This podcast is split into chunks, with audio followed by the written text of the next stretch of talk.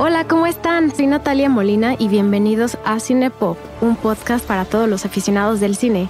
En Cinepop cada semana hablamos de una película o de una pequeña selección de películas y con ayuda de un invitado vemos todos los datos curiosos y nos metemos a fondo a todos los temas. Oigan, queridos escuchas, pues ¿qué creen? Regresamos con Marvel después de muchas semanas de tenerlo en pausa eh, y por eso quiero dar la bienvenida a JC. JC, ¿cómo estás? Hola Nat, muy bien, gracias. ¿Y tú? Muy emocionado de estar ya aquí. Sí, por fin estamos hablando de, Marvel otra vez. Ya sé que fueron varias semanas, pero gracias a todos por esperarnos porque esta película está muy divertida y es un cambio completamente radical a la película de la que hablamos la vez pasada. Pero bueno, platícanos, Juan, ¿qué programas hemos hecho últimamente que crees que la, audiencia debería escuchar si nunca han escuchado un programa de Marvel? Porque pueden empezar desde el principio, pero hay programas que a mí me gustan mucho. A mí me gusta mucho el anterior que hicimos, el de Capitán América eh, and the Winter Soldier pero creo que todos son importantes para que entiendan bien el contenido. Aunque para esta película, si nada más quieren llegar a esta y escucharlo, creo que no hay ningún problema. Sí, exacto. No necesitamos saber nada de, las otras películas. Bueno, un poquito. Un poquito de contexto. Un poquito, pero... no muchos. Pero bueno, sin más que nada, la película de hoy es Guardianes de la Galaxia. Em, esta película es de la fase 2 de Marvel, va después de Capitán América y el Soldado de Invierno. Entonces ya estamos como a punto de terminar la fase 2. Espero que sea pronto, pero ha estado muy divertido y, nos hemos pasado muy bien y espero ustedes también. Eh, también quiero recordarles que nos sigan en redes sociales. Estamos en cine-pop MX, tanto en Twitter como en Instagram. Eh, por favor, síganos en Spotify, denos una reseña en Apple o donde sea que escuchen sus podcasts. Por favor, suscríbanse. Les agradeceremos mucho. Y no, nos, no se olviden de escribirnos cualquier sugerencia, comentario. Aquí estamos para escucharlos. También nos encanta, nos encanta que nos manden mensajes. JC, ¿a ti dónde te pueden encontrar nuestros escuchas en redes sociales? Sí, mira, a mí me pueden encontrar en Twitter, eh, en la arroba jc-de Wolf. Ahí me pueden seguir. Excelente. Pues sigan a Juan. Y pasemos a un poco el contexto de Guardianes de la Galaxia. Esta película sale en el año 2014 y pues tiene un super elenco que ahorita vamos a hablar de, cada de ellos individualmente. Eh, la película es dirigida por James Gunn. James Gunn, director que en su momento yo creo que no hizo nada espectacular, o sea, nada, hacía, era como algo conocido en el mundo de Hollywood, pero realmente no tenía ninguna película que destacara y, y decir, ah, este director es súper bueno. Yo creo que Marvel se hizo una super apuesta contratando a James Gunn. Y pues posteriormente dirigió también Guardianes de la Galaxia 2 y fue ahí en el momento donde tuvo como quejas sobre él de acoso. Pues como diferencias creativas. diferencias creativas. Eh, y entonces se fue a Warner Brothers como mientras veía que pasaba, hizo la película de The Suicide Squad. No es Suicide Squad, The Suicide Squad. Y pues bueno, ese es James Gunn, que es bastante controversial y entonces hay que decirlo. Eh, me parece interesante, dos años después de Avengers sale esta, ¿no? Avengers sale en 2012, Guardianes de la Galaxia sale en 2014. En este sentido, ¿cómo ves a Marvel creciendo como su mundo cinemático? ¿no? Llegamos a esta película donde vemos personajes que nunca habíamos hecho nada, sobre todo la fase 1 y la fase 2, la mayoría de personajes que ya conocíamos. Y hay algo muchísimo más serio. Y entonces llega Guardianes y ¿qué pasa? Sí, eh, yo creo que mm, Marvel se dio cuenta, o bueno, Disney, que tenía una joya en sus manos. O sea, después de haber hecho Avengers, eh, donde ellos creían que iba a ser como el final de todas sus películas o de este universo cinematográfico que empezaban a crear, se dieron cuenta que había más y que podían explotar hasta el 100% todos los personajes que había. Entonces, esta fue una apuesta muy grande porque precisamente todo lo que vimos anteriormente no tiene nada que ver con esto. O sea, hay puntadas para que entiendas la película, pero si no viste ninguna otra, esta la puedes entender perfectamente. Eh, entonces creo que sí fue una apuesta muy grande, que le salió bastante bien. La intentaron hacer pues un poco diferente a lo que nos tenían acostumbrados, más chistes, un poco más de, gracia por parte de los personajes, algo que no habíamos visto ya con, los, con las anteriores películas. Sí, así es. Aquí en esta película eh, visualmente vemos algo muy diferente. Y visualmente me refiero sí los colores de cámara y todo y los colores de los personajes, pero vemos también personajes como más graciosos y más alegres y, con más personalidad. A lo mejor no estoy diciendo que en las otras películas de Marvel no sean, o sea, cada personaje, la verdad, es, son interesantes en, en las películas anteriores, pero aquí yo creo que se vuelve mucho más una comedia. O sea, yo podría decir que es una película de comedia-acción. Sí, exacto. Y también yo creo que fue un reto, pues lo que tú dices, eh, plasmar las identidades de cada uno en una película nada más, o sea, explicarte cómo son todos y pues marcar cómo, cómo va a ser este personaje para el resto de, de las películas, ¿no? La película la nominaron por mejor efectos visuales y mejor maquillaje, lo cual sí está muy padre porque ahorita les vamos a contar bastantes datos curiosos de, de cómo era la transformación de cada uno de los personajes. Pero bueno, ¿quieres que pasemos a la película? Sí, claro, claro. Quieres empezamos con, con un resumen muy, Ah, sí. muy a grosso modo, porque vamos a hablar más de en, en cada personaje. Pero bueno, eh, la historia trata más bien del aventurero Peter Quill, eh, que conocemos nosotros como Star Lord, que pues tras robar una misteriosa esfera codiciada por el villano del universo que en ese momento era, era Ronan, pues se convierte en presa de, de- muy codiciada por todos los caz- cazarrecompensas de la galaxia. Entonces, pues bueno, su supervivencia depende de una alianza que hace con cuatro desconocidos, que ya tocaremos cada uno de ellos, pero que pues en ese momento se alineaban como los intereses de todos. Entonces, pues para poder sobrevivir tenían que hacer que funcionara ese equipo. Así es, es el pequeño resumen. Si no la han visto, pues ahí lo está. Si les, si les interesa eh, verla, está en Disney Plus. Y, y ahora vamos a pasar a, a spoilers full de Guardianes de la Galaxia. No sé si escucharon nuestro programa de Avengers, pero en Avengers hicimos una división por personajes. Entonces nos, nos enfocamos en, en cada uno de los personajes que vemos en Avengers y a través de explicar eh, tanto sus cualidades, sus diferentes aspectos también físicos y diferentes cosas que hace que llame mucho la atención esta película. Por eso vamos a dividirlo en diferentes personajes, ¿no? Y pues vamos a empezar con el más importante por el que no, no existiría esta película si no, si no fuera por él, que es eh, Peter Quill, que ya mencionó Juan en el resumen, y es protagonizado por Chris Pratt. Sí, claro. Este, pues mira, Peter Quill originalmente fue creado por Steve Englehart y Steven Gann en 1976. Eh, a diferencia de en la película, eh, Peter Quill nació en Colorado. eh, más bien, el que nació en, en Missouri, como dice la película, fue James Gunn. Entonces, más bien es como un guiño a, a- a su infancia, ¿no? Peter Quill tuvo una madre terrestre que vemos en la película que está muriendo de cáncer, que es Meredith Quill, y un padre alienígena que pues por el momento en la película no sabemos quién es. Pero si nos vamos un poco al cómic, el padre es Jason, que es este un heroico guerrero heredero del Imperio Intergaláctico Spartax, eh, cuya nave se estrella en la Tierra y pues bueno, a raíz de esto es que conoce a, la madre de, de Quill, Meredith. Eh, también podemos ver, o bueno, ya más adelante nos enteraremos que eh, la ascendencia de este Peter Quill en la película o en el MCU es más bien un celestial, lo que pues bueno, varía un poco en cuanto al cómic, ya que eh, pues es, de ascendencia eh, Spartax, ¿no? Que, no tiene nada que ver una con la otra. Eh, les voy a contar un poquito de la historia que tiene Peter Quill en, los cómics para compararla con el MCU. Eh, en los cómics, Peter Quill queda huérfano a los 10 años, después de que su madre es asesinada por, por dos soldados de una raza alienígena llamada Badun, que de hecho vienen a la Tierra a buscar a su padre, a Jason. Eh, Quill encuentra una arma de su padre que no sabía que tenía y los mata antes de que, de que le pase algo a él, ¿no? Eh, pues bueno, después de que él queda huérfano, eh, pasa toda su infancia en un, en un orfanato hasta que más tarde pues se enlista en la NASA y pues se convierte en un astronauta.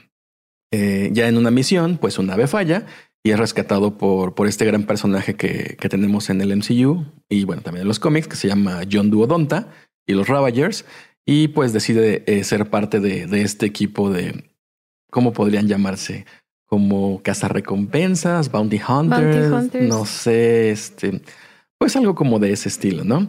Eh, y pues bueno, ya más tarde se convertiría pues como en un tipo policía interplanetario y que sería más bien a partir de la versión del 2008 de Guardianes de la Galaxia, que esa fue la que sirvió como inspiración para la adaptación cinematográfica de, del 2014 de James Gunn. Eh, creo que eso es como que lo más interesante. Ah, bueno, no, también. eh, Peter Quill tiene en los cómics una nave que simplemente le llama Ship. Lo importante de esta nave es que es una fuente de energía sensible que toma la forma de una nave espacial, pero que eh, tiene habilidades telepáticas que le permiten comunicarse con ella. Entonces la llama a través de, de la mente, a diferencia de aquí, que tiene la nave Milano, que se refiere más bien al crush que tiene Peter Quill con Alisa Milano. Y por eso James Gunn decidió ponerle ese nombre a la nave. ¿Qué opinas de Chris Pratt como Peter Quill? La verdad, siento que es el papel perfecto para él. Le queda muy bien la manera de ser simpático y arrogante a la vez. Eh, siento que tiene mucho carisma en esta película. Muy bien lo que es Peter Quill en los cómics. Alguien que es molesto, pero a la vez es leal y se mete en muchos problemas.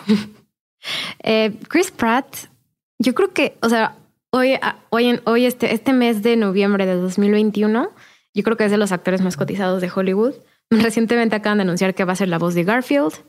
También va a ser la voz de Mario en la película de Mario. Y tiene también el año que entra, pues, la, la tercera entrega de Jurassic World. Porque la, la, primera de Jurassic World está muy pegada a esta. O sea, Chris Pratt le fue súper bien. Estuvo en dos películas súper, súper, súper taquilleras.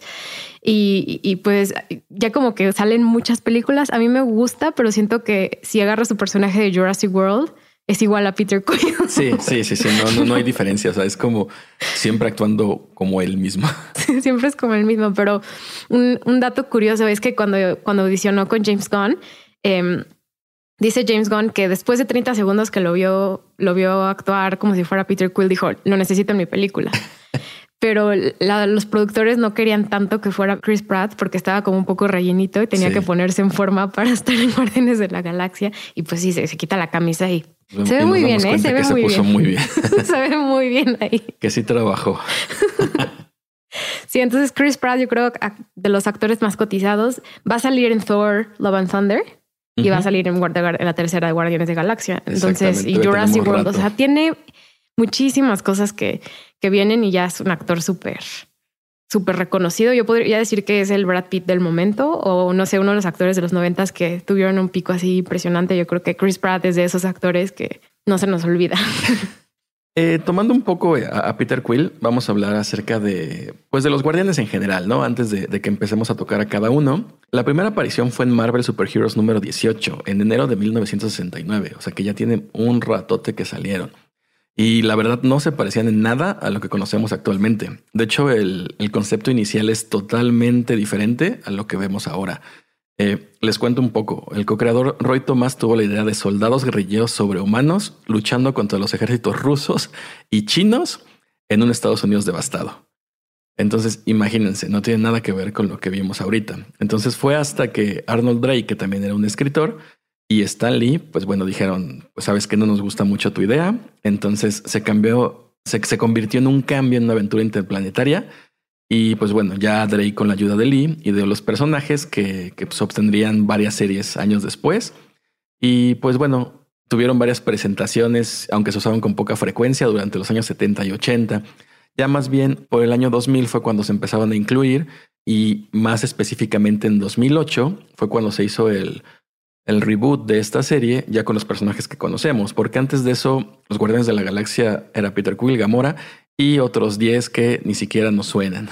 Entonces sí, sí es algo interesante cómo se fue modificando pues esta franquicia para llegar a ser lo que es ahora. Me parece interesante que unos personajes que realmente no había tanto como dices, o sea, nadie los conocía. Nadie los conocía y, de repente se hicieron famosísimos. No mencioné en la introducción lo, que recaudaron en, 2014 algunas películas, que la número uno fue Transformers Age of Extinction, que seguimos tú y yo en shock de que en 2014 la película habría sido Transformers, luego The Hobbit, The Battle of the Five Armies y luego Guardianes de la Galaxia. O sea, aún así le fue bien. Está en la top 3 y recaudó 770 mil millones de dólares. O sea, le fue bastante bien. Y después Maléfica, creo que fue la número cuatro a nivel mundial de recaudar dinero, lo cual es muy extraño también, pero bueno, está muy bien para Disney. Como nota, acabo de ver todas las de Transformers y sigo sin poder creer que sean las más taquilleras. O sea, de verdad, ¿no? Es inentendible. Nunca vamos a hacer Transformers aquí, oigan, nada más les digo. no hay necesidad. Igual en la primera, pero ya. Em, me gusta mucho, ahorita que introducimos al siguiente personaje, me gusta mucho el tema de la amistad que se crean estos personajes y yo podría decir que a lo mejor este encanto que tiene Chris Pratt hace que la película se mantenga más junta en términos de lo que significa la amistad y la familia. Y, yo creo que la familia es como el tema principal. Eh, no sé qué opinas tú. Sí, eh, como tú comentas, yo creo que pues la, historia en general te habla de cinco outcasts, ¿no? Que, que no tienen nada que ver uno con el otro, que no se sienten identificados en donde están, que tienen sus propias como líneas de historia y que por una u otra cosa se juntan y, esto que tú comentas, como el carisma de, de Pratt, este, pues no sé, su forma de ser hace que se unan y pues terminen siendo eso, una familia o algo más allá. Sí, con esto quiero introducir a Gomorra, el personaje protagonizado por Zoe Saldana. Pues Gomorra, yo creo que a partir de esta película toma un papel importantísimo en el resto de las, de las siguientes películas, sobre todo en Avengers eh, Infinity War y en Endgame un poquito. Em, pero bueno, ¿qué nos puedes decir de, de Gomorra? Y, como ya dijiste, ella era parte de los Guardianes de la Galaxia, originalmente los cómics eran ella y Peter. Sí, mira, eh, Gamora fue creada por Jim Starlin, que apareció por primera vez en la serie de Stranger Tales en 1975.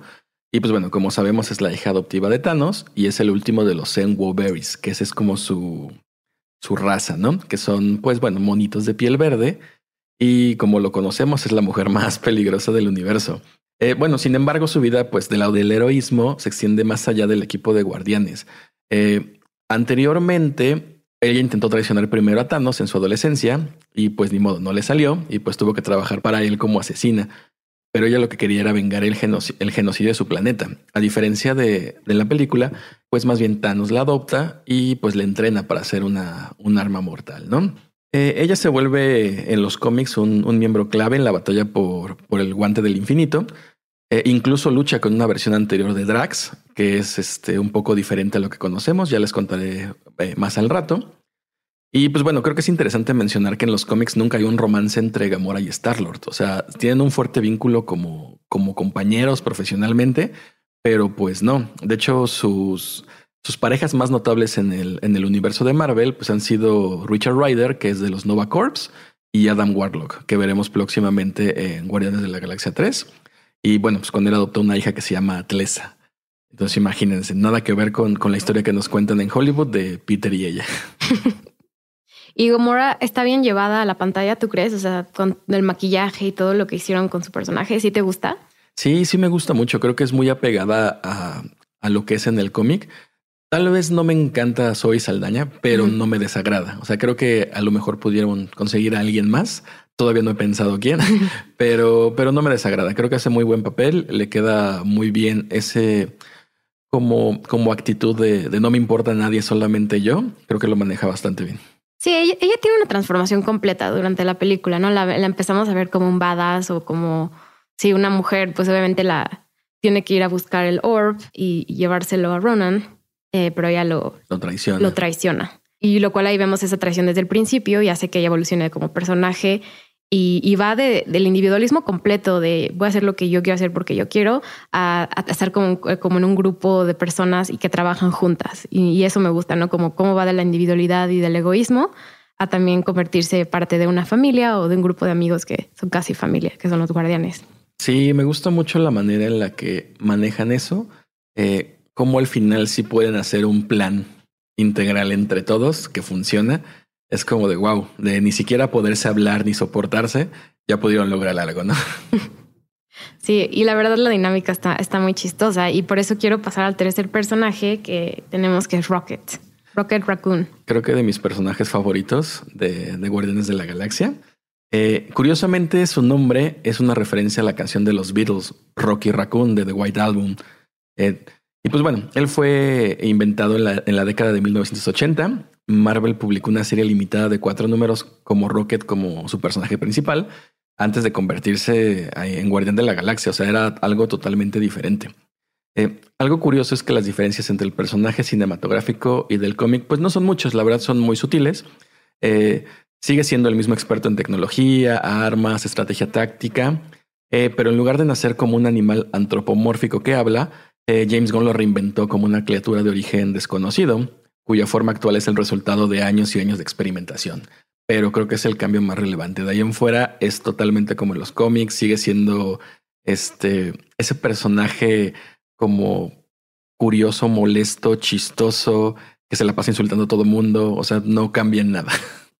A mí me encanta, me encanta la voz de Bradley Cooper como Rocket Raccoon. O sea, no, no usa su voz natural. Hasta él mismo ha dicho que se basó en otros personajes cinematográficos para hacer esta voz tan distintiva que tenemos de Rocket Raccoon. Y les recomiendo ver los videos de Bradley Cooper grabando la voz. Es genial, es genial. Me encanta verlo y siento que le da muchísima vida a un personaje que dices que en los cómics es, muy icónico y que en la pantalla pudo haberse hecho de una forma muy diferente, pero funcionó y quedó muy bien. Sí, exactamente. Y me encanta, me encanta su voz y él también eh, desde el principio, aunque lo vemos un poco resistiéndose al, grupo de Guardianes de la Galaxia, él pues siempre está con Groot y trabaja con Groot. Entonces esa amistad ya existe desde el principio.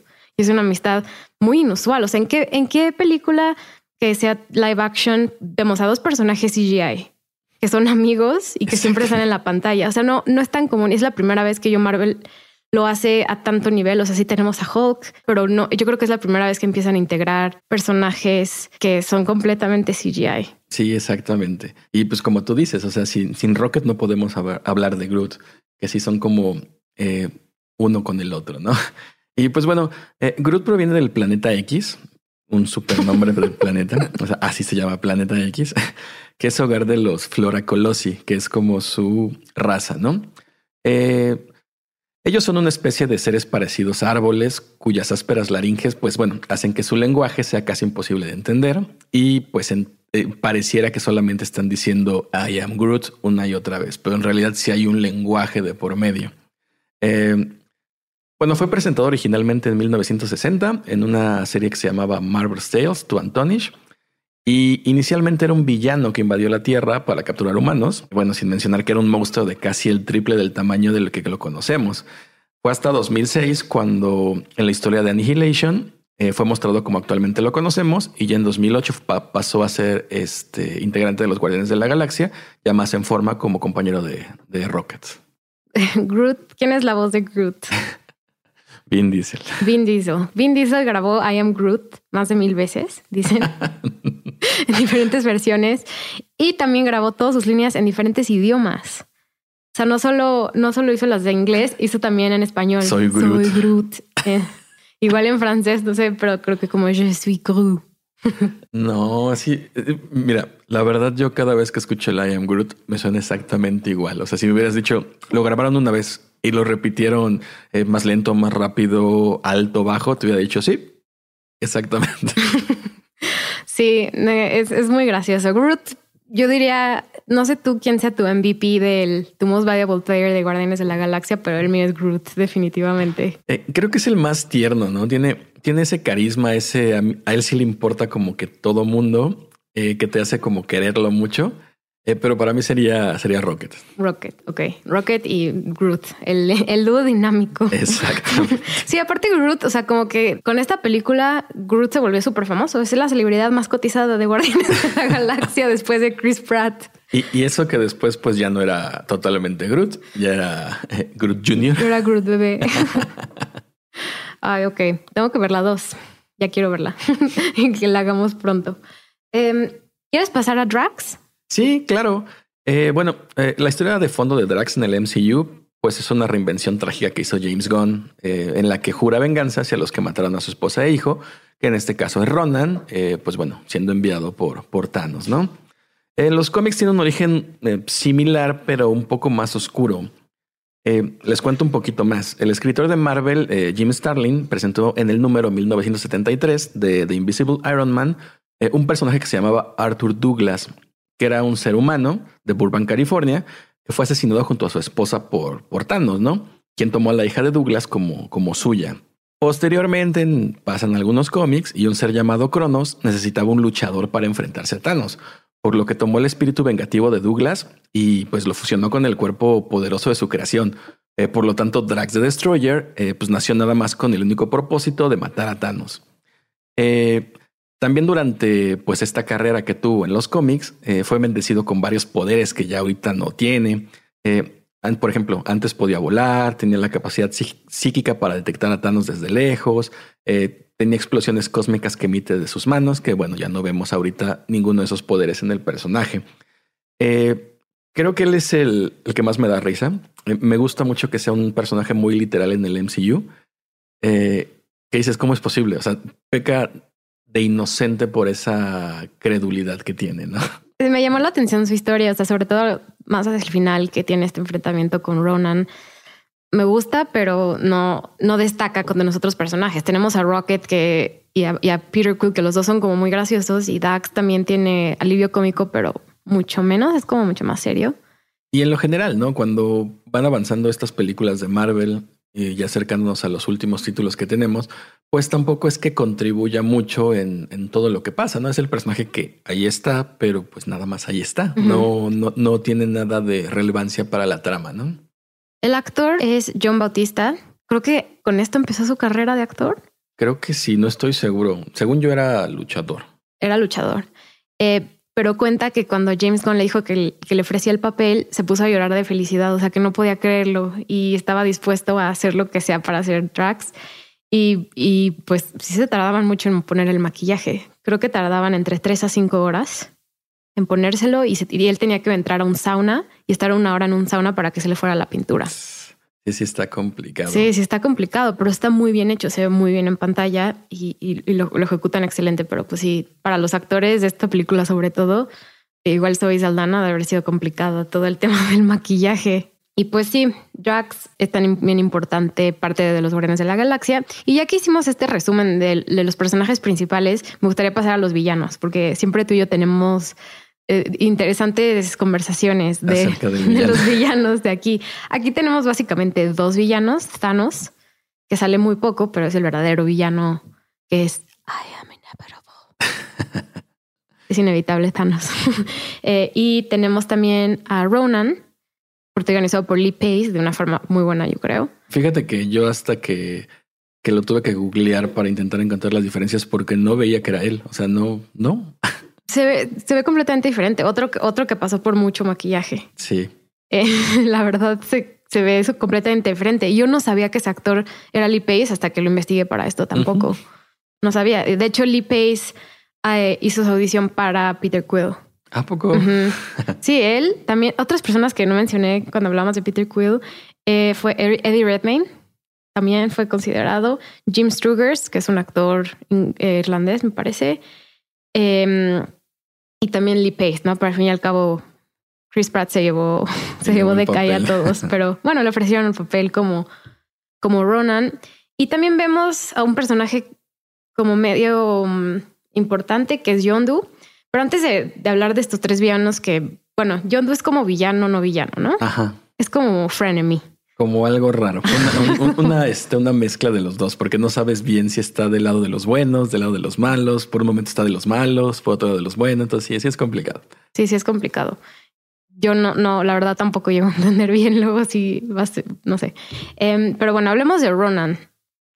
Sí, eh, bueno, siempre tenemos nuestra escala de, de malosidad de malos. Entonces, yo considero que Ronan del 1 al 10 estaría como en un 8. Se me hace un villano muy malo. O sea, de verdad, de esos que dices, si me lo encuentro, si me da miedo, si me cruzo la calle. Eh, el problema que tiene es que no es tan fuerte. O sea, depende en la película, pues, del Infinity Stone para poder realizar sus planes.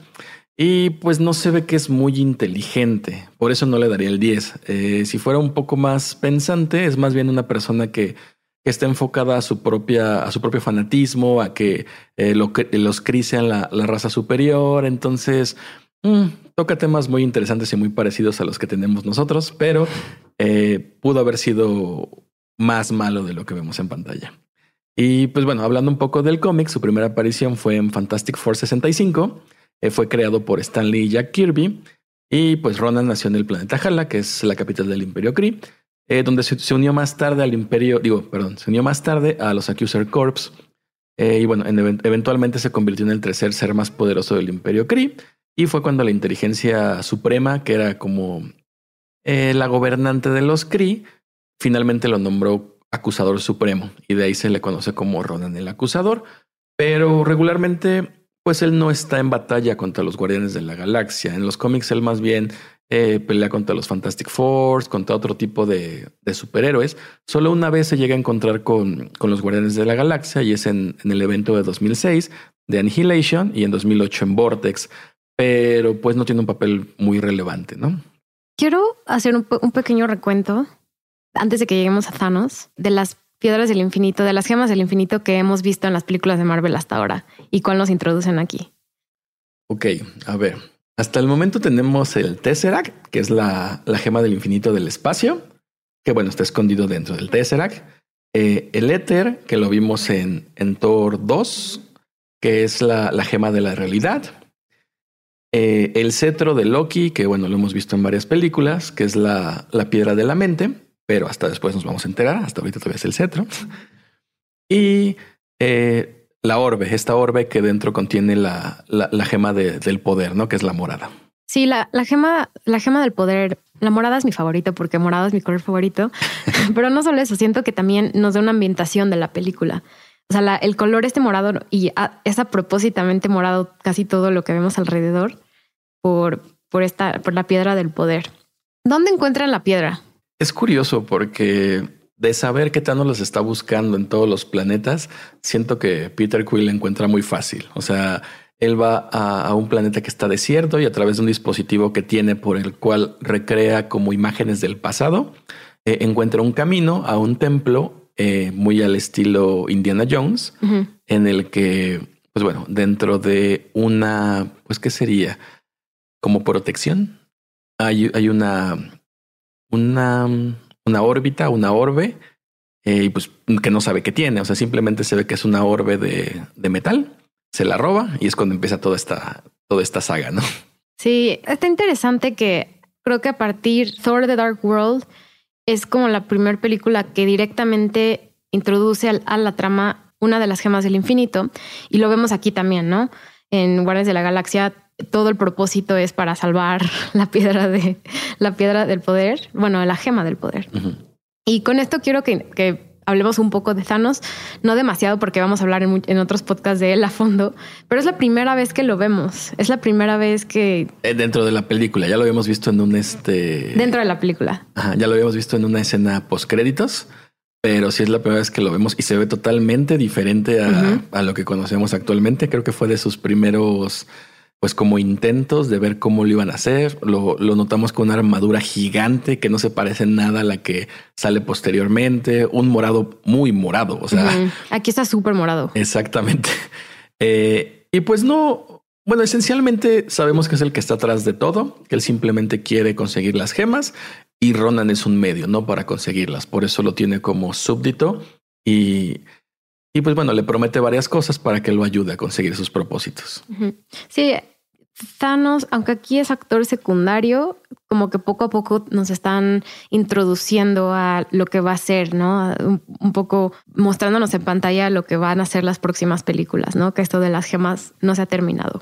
A mí me da mucha risa en estas primeras eh, apariciones de, de Thanos, que lo muestran como en una galaxia donde está, bueno, no más bien, no es una galaxia, es, es más bien como un conjunto de asteroides y que ahí tiene su trono y que es como de, ok, ¿por qué? E, eso me, da mucha risa en estas primeras. Ya después, pues bueno, ya sabemos que tiene su nave y tiene todo, pero aquí es como vamos a ponerlo ahí en ese asteroide. Vamos a ponerle un, un donde se siente aquí bien y que se vea acá como bien imponente. Sí, pues esperemos más apariciones de Thanos porque vamos a hablar mucho de él en las siguientes películas.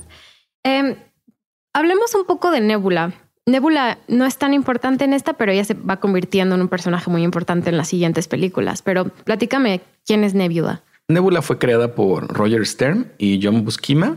Eh, se presentó por primera vez igual en la década de 1980 y pues bueno, inicialmente era una despiadada pirata espacial y mercenaria bajo el mando de Thanos, no como la conocemos ahorita que era una de sus hijas, ¿no? Eventualmente pues se enfrenta a muchos de los personajes clave del universo Marvel, eh, desde los Avengers, el Imperio Scroll, y fíjate que ella es muy importante en la serie de Infinity Gauntlet porque en algún momento ella tuvo la suerte de tener el, guante con todas las gemas y derrotar a Thanos, cuando se creía que era imposible. Eh, las cosas que tiene como diferentes en cuanto al MCU y la película, digo, al MCU y los cómics, es su origen como cyborg. Eh, en los cómics ella decide hacerse esas modificaciones para, para no parecerse a, Thanos, ¿no? Y pues bueno, el MCU vemos que, que, Thanos reemplaza estas partes cada vez que ella pierde una batalla o, o, la, o la clasifica como débil, ¿no? Y es como un castigo intentarla hacer más fuerte. Ahorita la vemos algo pues distante, la vemos muy poco en pantalla, es alguien que solamente sabes que también está tras la gema del infinito y que está la orden de Thanos, ¿no? Pero como comentas, no, no pasa más allá. Sí, la vemos. Tiene sale en las otras películas mucho más. Aquí apenas introducen su personaje. Sí, exactamente. Igual alguien más que a lo mejor no tiene un papel principal, pero es relevante para cómo se desenvuelve la película, es Yondu, ¿no? La figura paterna de Peter Quill. Sí, como, como les comentaba hace rato, pues hay dos versiones, ¿no? Eh, la del cómic en la que Yondu rescata a Peter Quill de la nave y pues Peter lo engaña para convertirse en uno de los Ravagers. Y esta en la que lo secuestra y pues al final se queda, se queda con él, ¿no? Como, como parte de su equipo y lo entrena para ser un, un, ladrón, un, un, experto en diferentes artes, ¿no? Eh, siento que es un personaje interesante porque pues a lo largo de la película no sabemos si es bueno o es malo. Ya después poco a poco vamos cayendo en cuenta que qué clase de personaje es, pero al principio está en contra de Quill, lo está buscando porque en teoría Quill lo traicionó porque le tenía que dar la, la orbe y no se la da. Y, y, después cuando le dicen que lo necesitan para salvar pues al planeta de los Nova Corps, eh, pues los ayuda, aunque él lo que quiere es la recompensa, que es exactamente esta orbe. Es como alguien entre bueno, malo, sería como un antihéroe, por así mencionarlo. Sí, un antihéroe que en esta película es relevante, pero en las siguientes no. En la segunda es muy relevante, porque ya es cuando te, te explican que pues es el papá de, Peter Quill, o sea, em, metafóricamente, y, y, por qué no, no lo entregó cuando lo secuestró, ¿no? Pero eso ya lo hablaremos eh, en, la, siguiente película. hay dos cosas que ya ahorita terminando con esta conclusión de cada personaje, hay dos cosas que a mí me llaman mucho la atención, que uno es el soundtrack, y otro es la paleta de colores de la película. El soundtrack, pues, es súper famoso. O sea, la última película de Marvel donde vimos que se usaba bien y soundtrack de, de canciones que todo el mundo conoce, a lo mejor fue Iron Man. Y después de eso, no ha habido ninguna película que ya sabe la música está buenísima y es lo que hicieron muy bien aquí. ¿Cómo y Es una fórmula que Hollywood después de esto copió para todo. O sea, empezó a poner éxitos por todos lados y soundtracks que decías impresionantes. Lo podemos ver con Suicide Squad, The Suicide Squad, este Baby Driver o, películas ya de ese estilo, pero sí, siento que esto fue un parteaguas, el, la selección de, del soundtrack. Sí, el soundtrack justo vendió 2.5 millones de copias en 2014 y en 2005 se convirtió en un álbum platino y fue el primer soundtrack con canciones pre-lanzadas en encabezar la lista de, los 200 de Billboard. Yo lo tengo en cassette. Lo tienes en cassette. Qué que es mi mix volumen one. Es, es, buenísimo. Aparte, la primera vez que vi esta película, la vi en esos cines XDE que se mueven los asientos. Y eran como las 10 de la noche y estaba muy cansada y estaba viendo la película. Y yo como me estoy muriendo aquí y el asiento se movía y se movía y yo medio quedándome dormida. Esa fue mi primera experiencia viendo Órdenes de la Galaxia. Pero me acuerdo que el soundtrack se me hizo espectacular. Eh, es muy creativo la forma en la que utilizan la música dentro de en, la primera película que es en el espacio, que ni siquiera es en la Tierra, donde no tenemos nada relevante de nuestros Avengers o de nuestros personajes de películas pasadas, y meten esta música de los ochentas y bueno, de varios momentos de la historia, pero sobre todo de los ochentas. Y pues existe la música dentro de la narrativa. O sea, lo que me refiero es que como espectadores muchas veces vemos la película por fuera y nosotros estamos consumiendo esa música pero esta, esta música es parte de Peter Quill. Es como dentro de la película. o sea, es como un personaje de nuevo. Exactamente. Y eso es muy ingenioso. Ya sé que se haya también convertido en mega hit, ¿no? Sí, no, a mí me encanta. O sea, hay escenas muy icónicas que, que, que vemos a él bailando, cantando, que es como de wow. O sea, quiero esa canción, la quiero escuchar ahorita. Sí, la verdad es, es excelente. Vayan a escuchar Spotify o donde sea que escuchen su música, porque si van a escuchar este programa, van a estar en el mood después para escuchar, escuchar todo. Y otro es la paleta de color que ya mencionamos un poco con Thanos y el color morado, pero es interesante como en Avengers, por ejemplo, o las primeras de la fase 1 de Marvel, los colores son como muy pálidos. Usan como, una, como un aspecto de color muy pálido Incluso tenemos a Hulk que es verde, pero no es verde así chillón, es como un verde. Ajá, pasto pálido. Pálido. Todos los colores son pálidos. Y aquí todo lo que nosotros estamos acostumbrados a ver en pantalla, por ejemplo, em, hay como toda una teoría de que en el cine no puedes tener colores llamativos eh, porque le llaman mucho la atención a las, a las personas. O sea, en nuestro día a día, ¿qué colores vemos? Sí, el azul del cielo, Em, lo verde de los árboles, lo gris de la ciudad o lo beige, ¿no? Como las típicas paletas de colores que utilizan en todos lados. O sea, si de repente pones un morado fosforescente, al ojo le llama mucho la atención. No son, que vemos, no son colores que vemos en el día a día. Por eso las flores nos gustan mucho, porque una flor en medio de algo verde destaca, ¿no? Y siento que esa película lo hace muchísimo. Cuando están en la prisión de Nova Corps, traen el, outfit amarillo y luego se van cambiando de, colores y vemos mucho también a Drax, de repente como que le brilla más la piel, obviamente a Gomorra y tenemos colores azules muy fuertes que no estamos acostumbrados a ver en nuestro día a día. Entonces me gusta mucho también que juegan con eso. es una mezcla de la música y de cómo está climatizado, que son colores muy llamativos. O sea, también vemos el espacio y muchas veces se ve morado, lo cual es representativo de la gema del poder. Exactamente. Y pues creo, creo que nada más cabe, cabe destacar eh, que, pues bueno, lo que habíamos dicho de la película, entonces eh, eh, se encuentran estos cinco extraños a lo largo de esta, tienen varias experiencias que los hacen ser pues una familia, como habías mencionado, y que los ayuda a derrotar a Ronan y al final pues a recuperar esta, esta Infinity Stone que, que tenía, ¿no? Y al final de cuentas pues deciden que se la van a entregar a los Nova Corps, que es como un cuerpo de policías en el espacio que ya posteriormente espero que salga un Nova normal, no Corp. no Corp. Eh, eh, pero a ver qué tal. Y pues ese sería esencialmente Guardianes de la, Galaxia. Sí, no hablamos de Nova Corp, pero podemos meternos más en otras películas sí. sobre ellos. Em, porque sí son relevantes, pero yo creo que no son. O no sea, tanto en esta película. sale Glenn Close, lo cual es interesante, de la comandante principal de Nova Corps. Pero sí, no creo que sea tan relevante meternos ahorita en eso. Y mm, ¿por qué? A ver, ¿en qué, en qué timeline pasa esto? O sea, por, porque sabemos que no estamos en la Tierra en el mismo timeline que están los nuestros Avengers normalmente. Eh, aquí, ¿en qué momento de la historia están? De hecho, eh, bueno, esta parte y la segunda van juntas, ¿no? O sea, primero es eh, en línea temporal de, espacio MCU, es Guardianes de la Galaxia 1 y luego Guardianes de la Galaxia 2 y sí van justo al momento cuando está pasando en la Tierra los eventos de del Soldado del Invierno. Ok, entonces están alineados, todas las líneas están alineadas. Sí. ¿Y la Tierra sabe que existen todos estos planetas fuera? Eh, pues me supongo que después de, de Avengers, en el que sabemos que ya existen más, más personas o bueno, más seres en, otras galaxias, creo que sí. No creo que lleguemos hasta allá porque ya después explicaremos la teoría de, de los saltos que tienen estas naves espaciales para poder cambiar de, de planos. Pero pues sí, yo creo que no. Creo que nada más llegamos hasta nuestros nueve planetas. En la primera de Thor, ¿te acuerdas que aterriza en Nuevo México Thor? Y estás como un ser del, un ser del espacio y, y, y, pues en Guardianes de la Galaxia digo, ¿qué no saben que existe todo esto? O sea, o sea, ahí es donde hay cosas de Marvel que se, caen de vez en cuando. chocan porque pues no estaba diseñado para que fuera tanto, ¿no? Ahorita que mencionas de Glenn Close, me acuerdo cuando empecé a leer que iba a salir esta película, que vi que decía, es que ella es Nova Prime. Fue de, ah, no, le van a poner un casco y va a pelear, pero ¿cómo va a ser Glenn Close? Y ya cuando vi que, que no, que era nada más el general de los Nova Corps, fue de, ah, desilusión.